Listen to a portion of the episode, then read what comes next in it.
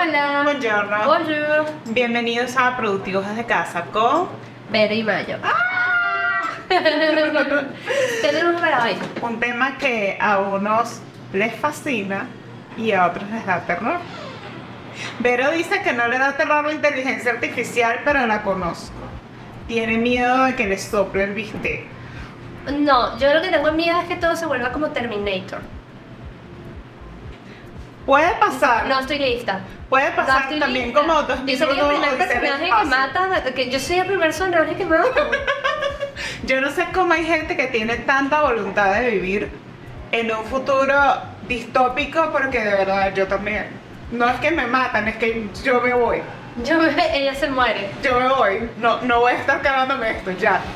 Que ya no tiene este plan lo suyo. Ya. Ya lo he decidido.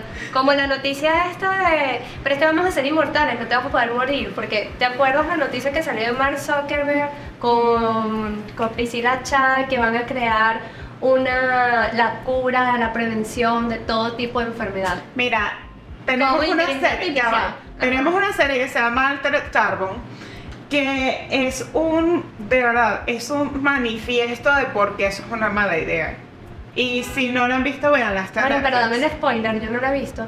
Bueno, la humanidad dejó de ser inmortal, o sea, los que pueden pagar pueden hacerse cuerpos. Ay, como la película del brazalete, ¿cómo era que se llamaba? Que Ay, te- no, pero esa película es malísima. Bueno, pero ah, sí, que tú- yo te puedo comprar el tiempo de vida. No, No. no, aquí es diferente. Aquí, este, una científica creó una forma en la cual tú te puedes descargar tu conciencia en un chip que te implantan aquí en la base del cráneo cuando tienes dos años, un año de edad, una cosa así. Entonces, claro, tú vas cambiando de cuerpo. La gente que tiene dinero puede pagarse cuerpos a la medida, la gente que no tiene dinero, obviamente tiene que cambiar de un cuerpo a otro y eso, De que se matan gente. mira, pasan muchas cosas, es muy violento, muy sangrienta, pero honestamente la primera temporada es la mejor, se los recomiendo. Pero esto nos muestra que la inteligencia artificial ha revolucionado no solo el mundo de, de Internet, no solo ChatGPT, sino la medicina, eh, todo, todo, los eventos. eh, no solo afecta a un solo sector. Y por eso en este episodio vamos a explorar los pros y los contras de este tema tan árido. Bueno, yo estoy un poco a favor porque, quitándolo de Terminator, ¿ok? Eso ya es muy llevado de los cachos, pero por ejemplo, a mí, desde mi experiencia, sí me ha agilizado y me ha dado eh, la posibilidad de tener más tiempo para mí. A mí también, porque te ayuda mucho en lo que es la creación de contenidos, en lo que es la limpieza de contenidos gráficos, audiovisuales. Te ayuda muchísimo, inclusive el audio por texto es una herramienta fantástica y te puede también limpiar todo lo que tú pasas, eh, todo lo que tú le dices a tu teléfono en texto. Y eso es algo de inteligencia artificial que la gente no sabe. Por ejemplo, Adobe Podcast, que es la herramienta de, de Adobe para, para los pod- podcasters, ¿se dice?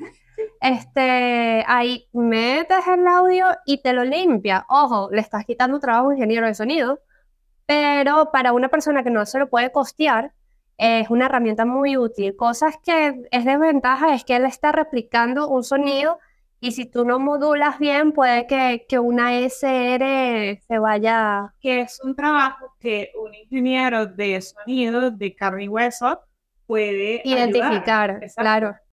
Mejora la toma de las decisiones. O sea, por ejemplo, si eres una persona un poco indecisa, puedes usar una de estas herramientas para consultar y a la hora de la verdad, pues te puede ayudar.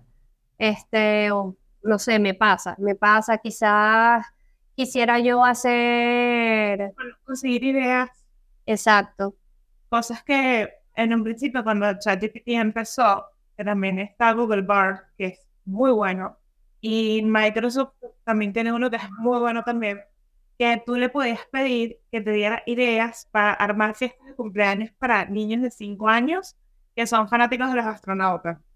Eso Sí, pero más allá de eso, acuérdate que... fantástico. Es un ejemplo de una aplicación de uso diario. Sí, pero más allá de eso, por ejemplo, estas herramientas procesan datos, volúmenes de datos mucho más grandes que lo que yo puedo procesar en una hora. tener una herramienta que pueda hacer todo esto rápido, eh, ahí en vivo, y te ayude a ti a, tomar estas decisiones, creo que es buenísimo. O sea, sobre todo la gente que hace trading, la gente que hace trading eh, está utilizando muchísimo la inteligencia para poder limpiar todos los volúmenes de, de datos históricos, de tendencia, para ellos poder determinar cuál es la tendencia que viene y saber en qué invertir el dinero. Eso es supremamente interesante. Eso es interesante, pero al mismo tiempo hay una línea gris que no sé si es legal. Entonces, bueno, no sé si este tema eh, lo, pudiese yo promover, tendría que investigar. Pero bueno, por ejemplo, reducción de errores. Eso es una línea gris porque, por ejemplo, Bar comete muchos errores, él te redacta unas cosas muy lindas, pero cuando tú vas a verificar la información, la, información no es correcta y él tiene acceso a Internet. Entonces es como, bueno, en ese aspecto creo que te quita un poquito de tiempo si tienes que validarlo o no, pero suponiendo que es una información veraz, concisa, realmente omite los errores que tú puedes tener o la redacción, por ejemplo, mira, este es correo asqueroso que yo redacté, me lo hace. y de hecho, ChatGPT, en la base de datos, ChatGPT no está conectada como tal a Internet. La base de datos es hasta 2020, 2021. 22, ya lo actualizaron. Sí, mucha información que tiene, que está en la base de datos ChatGPT ya está desactualizada, porque ya van para dos años de cosas nuevas que han salido, sobre todo cuando tiene que ver con ciencia, eh, con tecnología, que todo cambia tan rápidamente. geopolítica, o sea. Todo. Entonces también tienes el hecho de que no es infalible. Es muy útil, pero no es infalible y además esa tecnología, como tú la tienes que alimentar y tú la tienes que enseñar, como tú enseñas a un niño pequeño a hacer las cosas, la información con la que has alimentado la base de datos puede tener muchos sesgos, ¿ok? No es una información completamente transparente, no es completamente verídica y no es completamente actualizada. Bueno, pero es que ya el programa de por sí lo está creando una persona, entonces sesgo va a tener. Como la gente que cree que los periódicos no tienen una opinión, o sea, no, nada, y creo que ninguna información es parcial, es como todo, el arte, todo es interpretado según la persona que lo está creando. Totalmente, pero aquí estamos hablando de máquinas. Esto es una máquina. claro, pero el código lo hace una persona al final. Claro, pero se supone que ellos, cuando empezó todo este tema de la inteligencia artificial a sonar en los periódicos, que hay, hay picos, ¿ok? Hay temporadas en las cuales escuchas mucho sobre la inteligencia artificial y temporadas en las que no. Estamos ahorita en un pico alto. Yo les voy a dejar en la descripción de este libro muy interesante que leí, que les va a explicar a profundidad lo que es la inteligencia artificial. Y la inteligencia artificial se viene trabajando desde los años 50. ¿Ok? Es mucho más nada de lo que la gente se imagina. Y lo que dice la autora de este libro, que ella trabaja con Google, em, ella dice que como tal, el problema es que ellos también han tenido que limpiar muchísima data sobre todo de las fotos, de reconocimiento de fotos, porque viene con sesgos, inclusive hasta racistas. Pero es que no te acuerdas cuando empezó el boom de estas imágenes hechas por, por inteligencia artificial, que la mayoría de las fotos que salían eran personas asiáticas y, bueno, con senos grandes. Toda esa carga que había en redes, tú escuchabas comentarios como que son machistas, que son racistas, que solo salen asiáticos, que esto, ¿sabes? Es puro y bueno, la verdad es que eh, era raro. Por ejemplo, yo me acuerdo de una foto de, creo que era con Emma Watson, este, Scarlett Johansson, y Emma Watson salía con un seno como si ella fuera de, no sé. W. Exacto. Entonces, yo, bueno, todos los hemos visto, eso ha evolucionado, eso ha traído cosas positivas, pero, por ejemplo, eh, volviendo a, a nuestro tema, que es la productividad, este, también tiene sus desventajas. Porque bueno, por ejemplo, si eres diseñador gráfico, te va a llegar una cuenta que te va a decir que quiere como un fondo todo futurista hecho con inteligencia artificial. Ajá. Tú vas, creas tu prompt y tienes unos créditos. Si vas con Bing, creo que tienes como que 15 créditos eh, diarios o algo así. Pero al final del día, ¿qué pasa? Te vas a terminar pagando un programa, es costoso. Si eres desarrollador web, sabes que todo esto, hardware, software, todo es más costoso. O sea, eh, em, la inteligencia artificial no ha avanzado tanto como se ha querido, porque, o sea, estamos... la gente piensa, o sea, todavía está de verdad, está en su infancia, y prueba de ello es el hecho de que se robe arte para hacer todos estos prompts que la gente está súper emocionada aquí, que hay, ve, ve 20 formas de... Eso también puede, inclusive, acarrear un robo de identidad, porque necesitan 10 fotos tuyas para transformarlas y tú no sabes a dónde va eso. Lo otro, el, el mío principal que medio lo tocamos al principio del programa era la pérdida de puestos de trabajo. Sí. O sea, ese fue y nos vimos, experimentamos todo un año con actores, guionistas, escenaristas en huelga precisamente para que hubiese una legislación donde los amparara porque tenían miedo de perder su puesto, porque obvio, si tienes una máquina que le dices, mira, yo quiero como un guioncito para una serie de televisión y te lo... Inclusive, grabarte, que eso ha pasado, grabarte toda tu cara, tu voz, tu imagen, y que ya no te tengan que pagar más porque ya grabaron lo que necesitaban de ti y de resto se puede replicar con un programa de inteligencia artificial. Bueno, pero es que pasó, creo que con John Lennon, sacaron una canción inédita con, con las grabaciones que ya habían, limpiaron y eso, no es que fue 100% la máquina. Vimos también el caso de Bad Bunny, sí. todos lo vivimos, la novela, pobrecito. Y, y, sí, o sea, no solo en el mundo del arte, yo creo que, que entra ese miedo de Em, ¿Será que mi trabajo como persona, mi creatividad es suficiente frente a una máquina que puede replicar lo que yo hago casi sin costo? Exacto. ¿Dónde queda la creatividad humana? Claro, la gente tiene que también entender que esto, como dije, está en su infancia, todavía faltan muchas cosas. Claro, también los gobiernos se tienen que poner las pilas y hacer legislaciones porque control ético. Sí, exacto.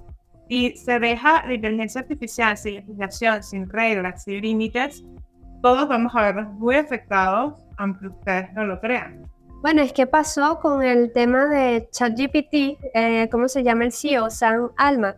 Sí. O no sé cómo se pronuncia, pero el punto es que eh, se supone que todo esto y todo el conflicto que hubo dentro de la empresa era porque ellos crearon esto con, un ideal, con un código de ética, este, y al final con toda esta aceleración que hubo para hacer más dinero también, porque los GPT que tú creas y tienes todo un banco que tú mismo puedes participar, eso le da dinero a la empresa, pero hay todo un hueco con respecto a la ciberseguridad, la protección de datos, que no se estaba tocando y es por eso que la mayoría de los empleados se fue o yo no sé, o firmaron que cambiaran el CEO, se fue para Microsoft, luego volvió, toda una novela para nada, porque luego se quedó ahí.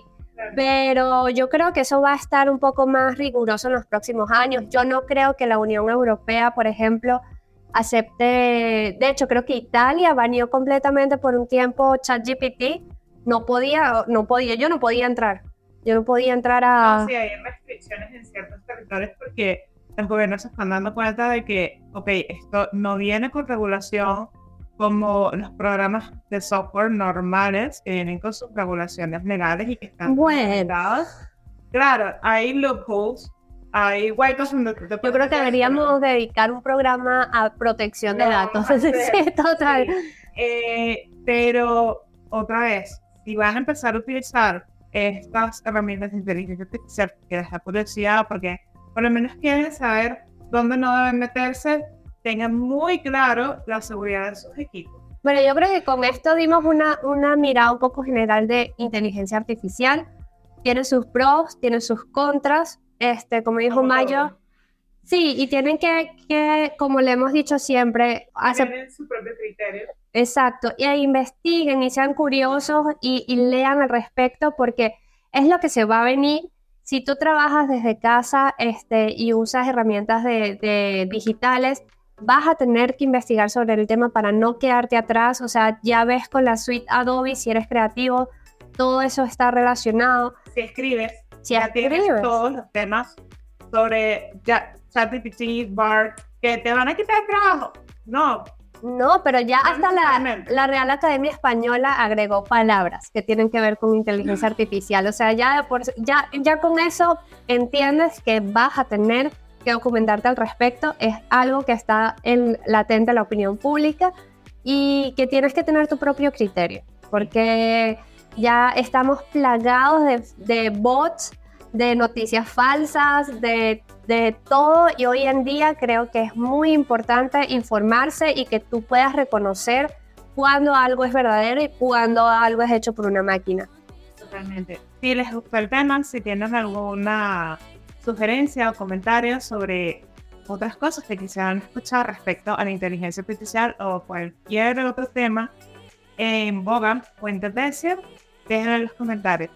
Puedes seguirnos en Instagram, arroba productivos desde casa. Pero ya va, tenemos solo Instagram. No, Verito, también tenemos YouTube, Spotify, Google Podcast y Apple Podcast. Estamos en todas partes.